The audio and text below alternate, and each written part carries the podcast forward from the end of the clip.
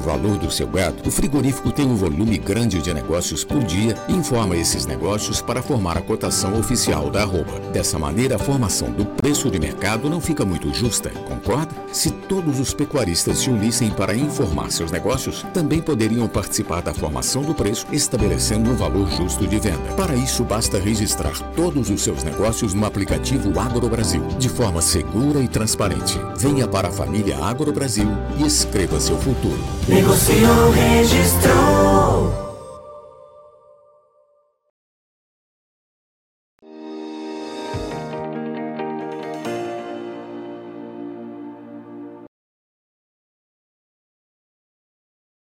Olá, muito bom dia a você que está conosco, ligado aqui no Notícias Agrícolas, aguardando pelas informações do mercado.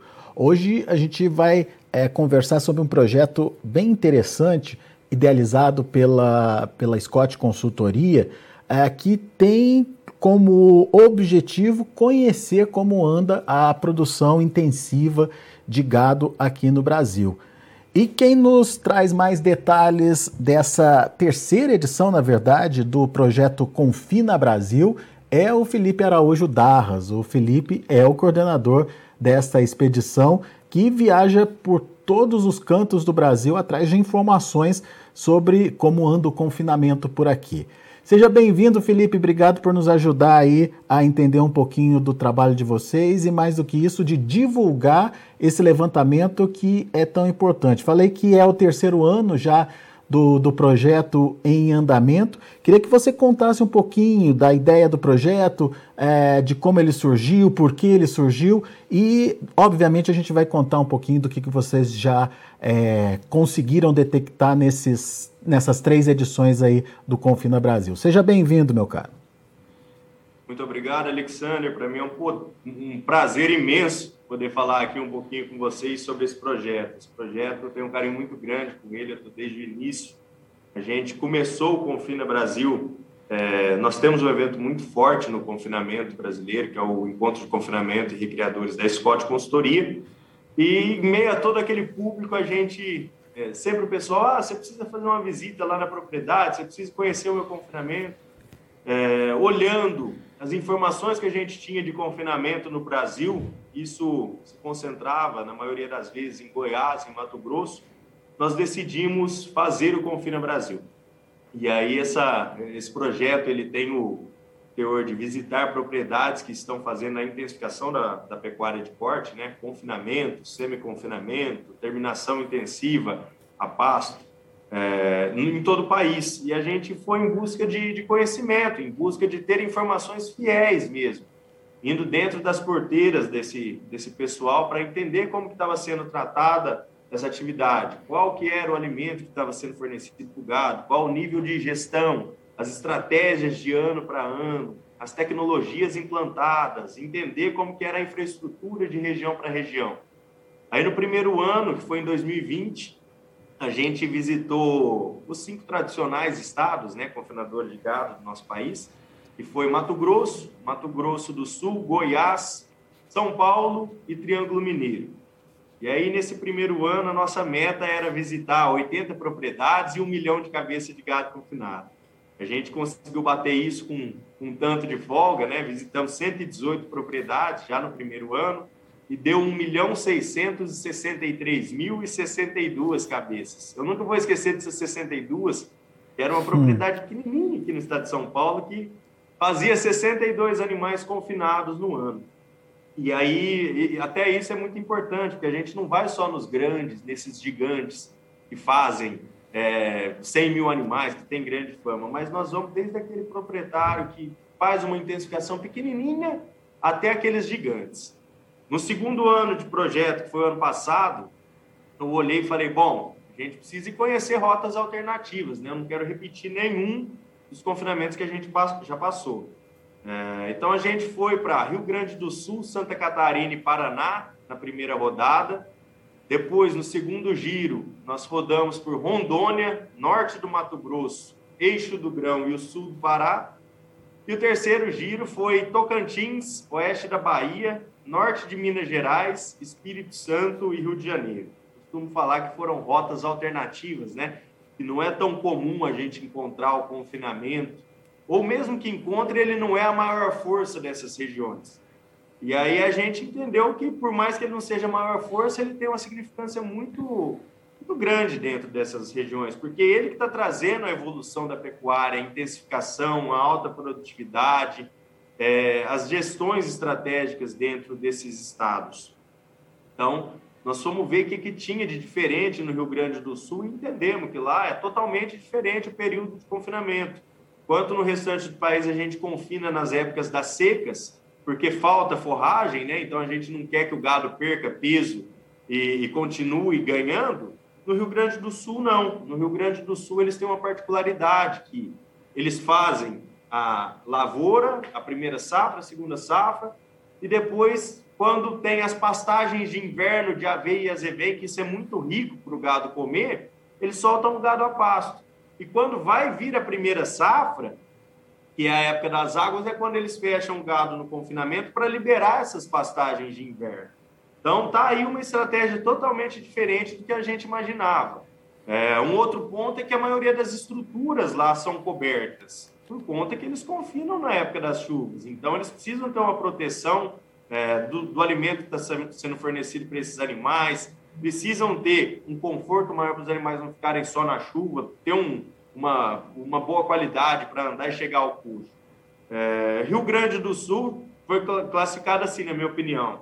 Quando a gente vai olhar para Rio de Janeiro e Espírito Santo, ali tem uma dificuldade muito grande dos insumos. Então, eles precisam ter estratégias para produção e para aproveitamento desses insumos da melhor maneira. O milho que chega lá, vem de Goiás, chega caro para caramba, e o pouco que se consegue produzir ali pelas baixas altitudes e pelo terreno acidentado, é, tem que se aproveitar da melhor maneira. Então, eles têm estratégias de gestibilidade desse insumo é, interessantes, de fazer grão úmido, separar a palha, depois vai inserindo palha desse milho com dosagens diferentes para adaptação, para crescimento, para engorda tem vários lances de, de, de, interesse aí dentro de cada estado que a gente viajou. Bom, e aí estava até me esquecendo, já estava viajando aí pelo uhum. segundo ano. No terceiro, terceiro ano, terceira edição desse projeto, que é agora, em 2022, nós resolvemos fazer cinco rodadas. A primeira delas acabou na sexta-feira da semana passada. Nós viajamos por estado de São Paulo e Triângulo Mineiro. O segundo giro vai acontecer na semana que vem. A gente vai viajar com Mato Grosso do Sul até o meio de Mato Grosso, até Cuiabá, até Rondonópolis. A terceira rodada, a gente vai deslocar para o Vale do Guaporé, aquela divisa do Mato Grosso com a Bolívia, e subir até o meio de Rondônia, subir até Rolim de Moura. A quarta rodada, a gente vai conhecer o nortão do país, sair lá de Belém do Pará e terminar em Imperatriz, no Maranhão. Ele tem grande abundância de, de pasto, né? E vamos ver como que é feito o confinamento naquelas regiões. E o quinto giro vai ser o tradicional Goiás, onde a gente já visitou, é, e é o, o, tradicional do confinamento mesmo, é, é, Goiás, é Mato Grosso. Nós vamos rodar por Goiás e divisa de Goiás, tanto com Minas, quanto com, com Mato Grosso, alguma coisinha ali em Nova Chavantina, em Água Boa, em Barra do Garças, aquele Vale do Araguaia. Vamos ver como que está tá sendo feito esse confinamento depois de dois anos. Nós passamos por lá em 2020. Algumas propriedades nós não vamos retornar esse ano. Então, essas a gente vai fazer o levantamento remoto aqui pelo escritório. A gente já conhece um pouco das estruturas. E outras a gente vai visitar novamente. Já visitamos um tanto agora no estado de São Paulo para entender o que, que mudou de um ano para o outro, né? de dois anos para cá, com pandemia, com alta dos insumos, com vaca louca no meio do caminho, é, vaca louca típica, né, que fique claro, é, e todos esses desafios que a gente teve. Vamos ver como que foram as estratégias, é, quem surgiu novo no mercado, quem saiu do mercado e ver o, como isso aconteceu. Nessa terceira edição, Felipe, o objetivo de vocês é visitar quantas propriedades, é, rodar quantos quilômetros, enfim, é, qual, qual o, o, o, percentual, o número de cabeças que vocês pretendem atingir aí? A nossa meta para esse ano, em 2022, são 150 propriedades, pelo menos, é, mais ou menos aí 2 milhões a 2 milhões e meio de gado confinado, né?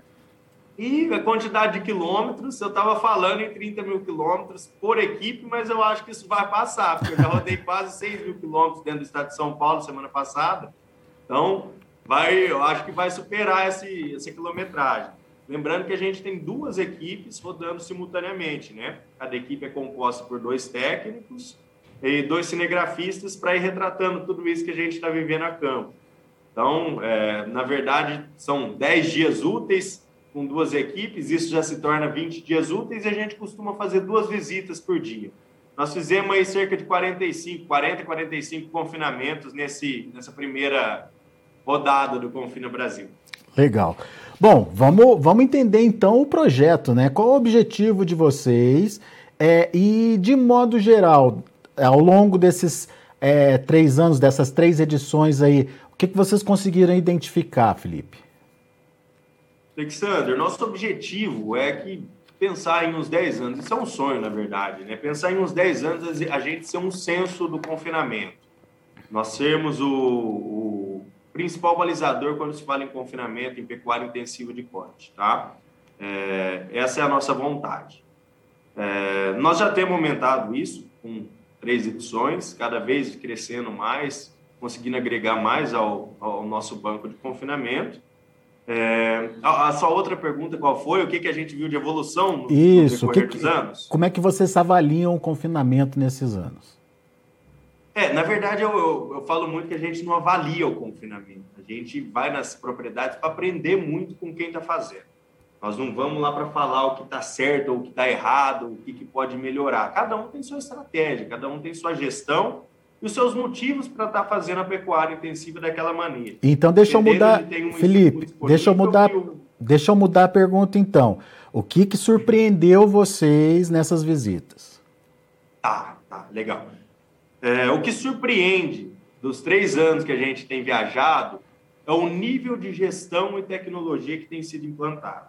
A, a fome, a vontade de intensificar, de produzir mais é, e com mais eficiência em uma menor área. Em 2020, a gente começou a rodar e vimos alguns projetos de integração lavoura-pecuária, por exemplo, que usavam o confinamento como ferramenta para que depois que tirasse esse gado da integração, terminasse no confinamento. É, hoje, isso já é quase uma realidade na maioria das operações que a gente vê que tem agricultura envolvida também. Então, o pessoal, é, seja no estado de São Paulo, em Triângulo Mineiro ou em outras regiões, ele tem olhado para a atividade da pecuária de corte e enxergado que, para se manter nesse mercado, com China entrando, com Oriente Médio, com Europa comprando do Brasil, é, é necessário ser eficiente, é necessário produzir um gado mais jovem, mais precoce. Ninguém mais quer comer aquele boi de quatro anos, que era terminado a pasto, que passava duas secas, às vezes três secas, ia, engordava, voltava. Todo mundo hoje, até o nosso mercado interno, está em busca, está com fome daquele gado precoce, aquele gado que é terminado até os 30 meses. A China colocou esse padrão lá em 2019 para 2020, 2020, né, quando eles começaram a comprar esse, essa régua, e isso eu acho que foi um, um grande ganho, uma grande evolução para a nossa pecuária como um todo, essa, esse rejuvenescimento do nosso gado trabalhar com animais mais jovens e mais eficientes. E o confinamento é uma ferramenta que permite isso, que ajuda para que isso seja feito. Óbvio, produzir uma arroba pasto sempre vai ser mais barata do que produzir uma arroba confinada, intensificada. Quando se intensifica, se intensificam custos, desafios, traz benefício, mas se expõe muito mais aos riscos também do mercado. Esse animal precisa comer além da, da forragem, comer concentrados, precisa de tecnologia implantada, precisa do nível de gestão melhorado. Não é simples assim, vou confinar e está tudo certo. Precisa dar uma virada de chave e evoluir realmente. Quando a gente pensa numa roupa produzida a pasto, isso é sempre mais barato. Mas é, eu, Felipe, enxergo que o futuro do nosso país, da produção do, da pecuária de corte no nosso país, seja com a China, seja com o Oriente Médio, seja por aonde a gente for exportar, vai exigir é, um grau de precocidade, de eficiência e sustentabilidade dentro da nossa produção. Nós viemos o ano passado de uma COP26 que foi traçada uma meta de redução de metano pela pecuária, pela pecuária não, pelo nosso país, e a pecuária vai pagar grande parte dessa conta. O confinamento ele é uma estratégia para se reduzir, para se produzir mais em um período de tempo mais encurtado e uma área menor, né? Então a gente vai ter que ser mais eficiente daqui para frente para poder se manter no mercado. É... E o confinamento é uma dessas estratégias. Ah, ela vai ser a mais econômica? Talvez não. Vão existir anos e anos. Vai ter ano que isso não vai ser tão vantajoso e a gente vai dar um passinho para trás e vai diluir mais essas arrobas a pasto. E vão ter anos que isso vai ser super vantajoso, que vai ter bonificação e vai ter remuneração em cima desse gado que foi intensificado.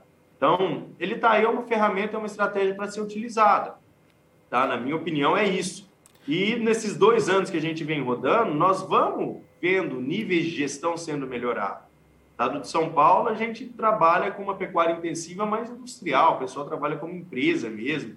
É, vimos agora, passamos em confinamentos que a gente olha de encher os olhos, os olhos, fala assim, cara, é, como isso mudou de dois anos para cá, como esse cara cresceu, como ele está é, tá se expondo mais aos riscos, lógico, é ano de dificuldade, é ano de crise, mas tem gente se expondo, tem gente aumentando, tem gente intensificando, tem gente travando, fazendo é, operações de rede, se protegendo e aumentando o seu volume de gado ano a ano, né? É, é uma atividade que os custos têm aumentado, sim, mas é, quem está se colocando e mitigando o risco diante disso tudo tem aumentado o seu, seu volume de gado também. E, então, essa, e essa é relação do intensivo versus extensivo aí, como é que você vê? É, a tendência de continuar aumentando, enfim, é, vamos ter os dois mercados ainda, os dois tipos de, de produção. É, como é que vocês avaliam? É, pensando em um país como é o Brasil, também um país continental, não dá para a gente falar que vai deixar de existir a pecuária extensiva. Acredito que daqui 100 anos ela vai continuar existindo. É, é, a forma mais barata de se produzir no Brasil e a gente vive num país que ele é um país continental com clima tropical, tudo favorece para a gente produzir o gado a pasto.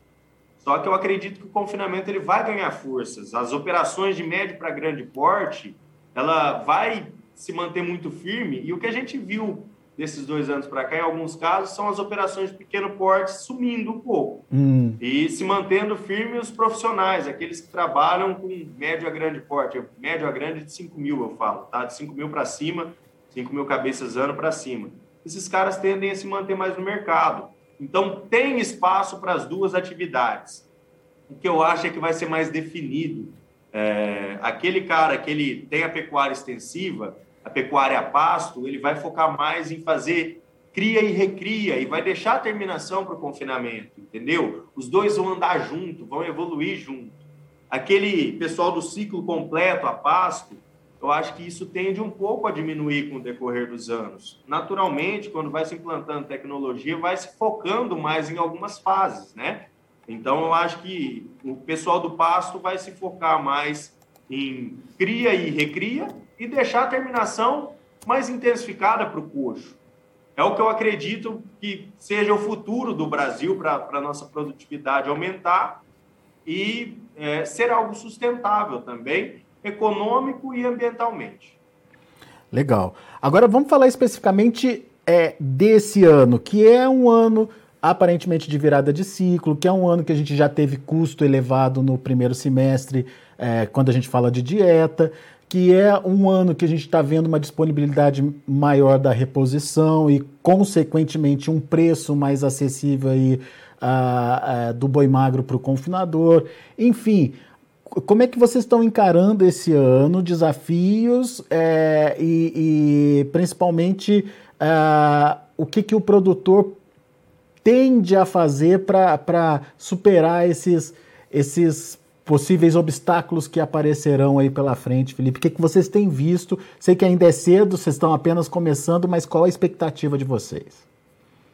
Vamos lá, vamos por partes. É, nós estamos, sim, nitidamente numa virada de ciclo pecuário. Já tem aumentado um pouco a oferta de fêmeas, já tem aumentado é, a oferta de reposição. Eu estava até conversando com o pessoal aqui do escritório. É, relação de troca, quando se comparado na mesma época do ano passado, ela melhorou em 6%. Por mais que os insumos, o, milho e a soja, os insumos primordiais, o concentrado, milho concentrado energético, a soja concentrado proteico, eles se mantiveram em, em patamares comparados ao ano passado, é, que é um desafio né, para nós, mas quando a gente vai olhar o preço da reposição, ele melhorou em 6%, ou seja, está é, tá um pouco mais barato que o ano passado essa reposição. O que deixa a balança é, praticamente igual ao ano passado. No começo desse ano não estava tão vantajoso fazer confinamento, não, intensificação não. Estava um cenário um pouco tenebroso, né? Preço de reposição alto, preço de insumo alto, é, um futuro aí marcando nada tão vantajoso. Hoje a gente olha em um mercado futuro de outubro, ele está próximo a 340, né? E a gente já tem um China hoje de, São Paulo de 300, 330 e um Boi Commodity de 317. Então, não estou enganado nos números que eu bati um papo com o pessoal aqui antes. É, só que 2021 foi um ano que, na minha opinião, foi um ano que serviu de aprendizado para todo mundo que confinou. É, quem fez o confinamento no ano passado, o gado comeu o milho mais caro do ano, provavelmente, e foi terminado ali em setembro e outubro, a grande parte do gado confinado brasileiro, que foi quando teve aquela vaca louca típica, a roupa despencou e quem não estava travado aí teve uma quebra, um prejuízo por animal de cerca de 600 reais, é uma conta de padaria que a gente estava fazendo aqui esses dias para trás, 600 reais foi quem teve uma conta até não tão ruim. Teve gente que perdeu mil reais por boi. E aqueles que travaram, é, que limitaram um pouco seu ganho caso o negócio tivesse subido, batido 350, 360, aquele sonho da arroba alta, né? É, aqueles que travaram não tiveram esse prejuízo. Então, qual que é o ensinamento que fica, eu acho, de 2021 para 2022?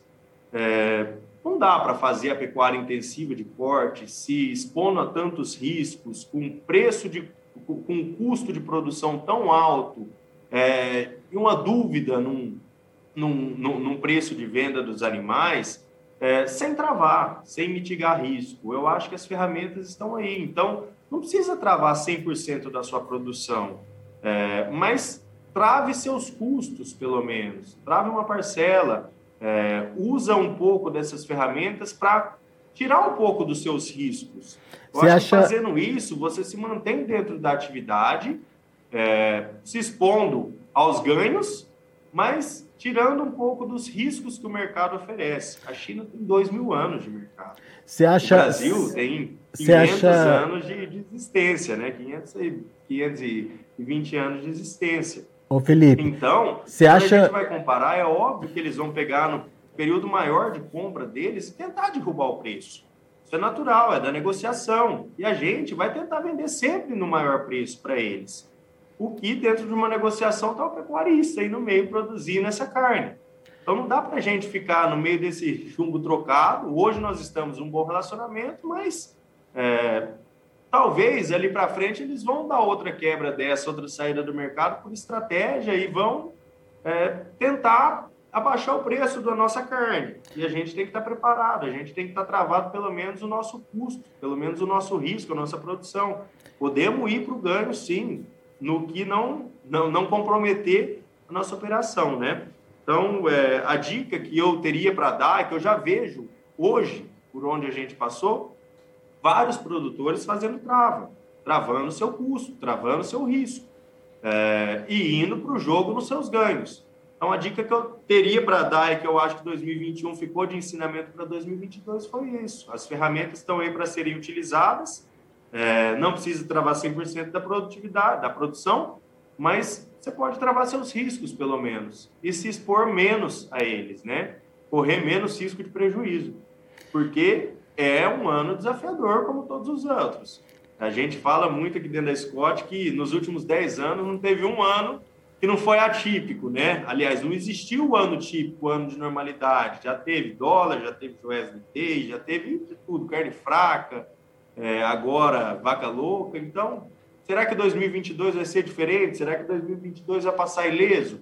Acredito que não. Vai existir alguma coisa aí para dar esse balanço, essa, essa loucura nos preços e a gente precisa estar preparado para isso. Agora, você, vocês, vocês esperam encontrar uh, um pecuarista mais prevenido, digamos, esse ano, depois do, do tombo do ano passado, Felipe? Então, Alexander, a gente não espera, nós já temos encontrado os pecuaristas mais prevenidos. Ah, é? O pessoal que falava que não fazia trava nos últimos dois anos e esse ano está fazendo trava pesado, está se protegendo mais, está utilizando mais da bolsa, é, utilizando mais dessas estratégias de mitigação de risco. Então, nós já temos encontrado esse pessoal. E eu acho que isso vai se estender no decorrer do ano por outras regiões também. Estado de São Paulo, a gente já viu alguns que estão entrando de cabeça nessas ferramentas. Legal, mais, uma, mais uma, um ponto aí para gestão na propriedade, né? Que é essa questão da, da proteção aí. Muito bem. Gestão tempo... de risco, gestão de pessoas, gestão de todo tipo tem evoluído nos últimos tempos dentro do confinamento. Foi bom você falar dessa questão da gestão de pessoas, porque esse é um outro desafio da pecuária moderna, né, Felipe? Mão de obra. Cara, isso é. Conforme vai chegando a tecnologia, você vai precisando de mão de obra mais qualificada, né? E a intensificação, ela necessita de tecnologia para ir evoluindo também, que necessita de mão de obra qualificada.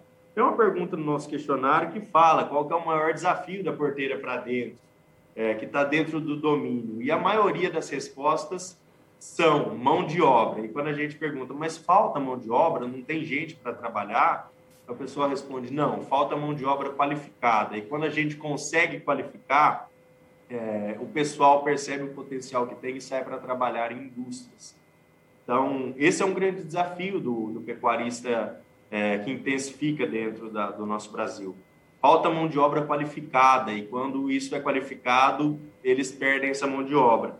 Mas o, o que dá para perceber é que isso não, não pode nunca desistir dessa mão de obra, porque quando você desiste, você fica estagnado, você desiste de implantar tecnologia, você desiste de ter uma gestão mais apurada, e isso vai colocando uma limitante dentro da atividade, né, dentro da sua operação. É, e aí, aqueles que mais têm treinamento com pessoas, que mais se preocupam com isso, com isso são também aqueles que têm os seus melhores resultados.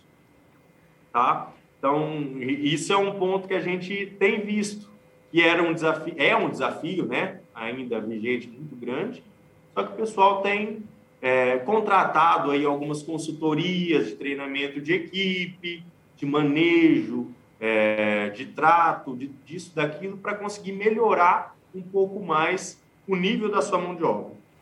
Muito bem. Ô, ô Felipe, só para a gente finalizar, então, após a conclusão aí da, do, das rotas, das viagens, enfim, dos levantamentos feitos. Esses números, esses, essas informações vão estar disponíveis aí para o pessoal? Vamos sim. É, a gente tem um evento que marca o final do ano, né, que é o encontro de analistas da Scott Consultoria. Esse evento ele acontece em São Paulo, vai ser na última sexta-feira do mês de novembro, dia 25 de novembro. Eu não estou enganado com o calendário também. E lá a gente aproveita já a estrutura para fazer a, a finalização do Confina Brasil. Então, todos esses dados que a gente coletar, que vão servir de balizadores, de estratégia para grupos, para conseguir entender como está o mercado e se projetar para os próximos anos, esses dados vão ser discutidos lá em São Paulo, no encontro de analistas. No encontro de analistas, não. No mesmo local, em um bloco do Confina Brasil, de finalização do Confina Brasil. Lá a gente vai reunir os principais produtores que a gente visitou, que tem algum conteúdo para passar para esse público que vai estar assistindo e quem contribuiu com o Confina Brasil, alguns pesquisadores da Embrapa, que é um apoiador institucional do Confina Brasil, e também os nossos analistas aqui da Scott Consultoria. Até eu vou lá dar uns pitacos sobre confinamento, turma. Então a gente vai reunir ali, discutir todo, todos esses dados que foram compilados, analisados e comparados durante o ano e projetar o, o, o, ano seguinte, como que tende a ser o confinamento, né? Boa. Felipe, então, bom trabalho para vocês aí. Vai atualizando a gente sobre as novidades que vocês vão encontrando ao longo uh, do projeto. E uh, a gente agradece uh, muito a disponibilidade de vocês estarem aqui contando um pouquinho desse projeto aqui para os pecuaristas e, mais do que isso, uh, trazendo informações que no futuro vão ajudar o pecuarista na tomada de decisão. Obrigado por enquanto e sempre que tiver novidade avisa a gente. Muito obrigado, Alexander, pelo espaço, por, por toda a atenção e toda a ajuda na divulgação desse projeto. Tá? É, sempre que vocês quiserem bater o papo também, nós aqui da Scott Consultoria e do Confino Brasil, estamos sempre à disposição para contar um pouquinho do que a gente tem vivido a campo. Boa. Grande abraço. Abraço para você, Felipe. Até a próxima. Tá então, Felipe Araújo trazendo um pouquinho do projeto Confina Brasil, realização da Scott Consultoria. A Scott, que desde o começo do Notícias Agrícolas está aqui com a gente, é uma parceira é, importante, principalmente na divulgação aí das informações do mercado do boi, fazendo esse trabalho de conhecimento e reconhecimento uh, do confinamento, da produção intensiva uh, de gado por aqui. Então, tem muita informação legal e sempre que a gente tiver essas informações, a gente vai passando para vocês também. Bom, deixa eu passar os números de andamento dos negócios lá no Mercado Futuro, da B3, lá em São Paulo. De olho na tela, vamos lá. Agosto, 332 reais, sem alteração em relação ao fechamento da sexta-feira. Setembro, 332 reais também, nesse caso caindo 0,45%. Outubro, R$ 334,80 sem alteração. Novembro, ali no 0 a 0 também sem negócios hoje. Uh, o indicador CPEA R$ 314,75, fechamento da última sexta-feira com queda de 1,72%. Esses são os números do mercado do boi. A gente vai ficando por aqui. Agradeço muito a sua atenção e audiência. Se inscreva em nossas mídias sociais. No Facebook, Notícias Agrícolas. No Instagram, arroba Notícias Agrícolas. E em nosso Twitter, arroba Norteagri. E para não perder nenhum vídeo, não se esqueça de nos acompanhar no YouTube e na Twitch Notícias Agrícolas Oficial.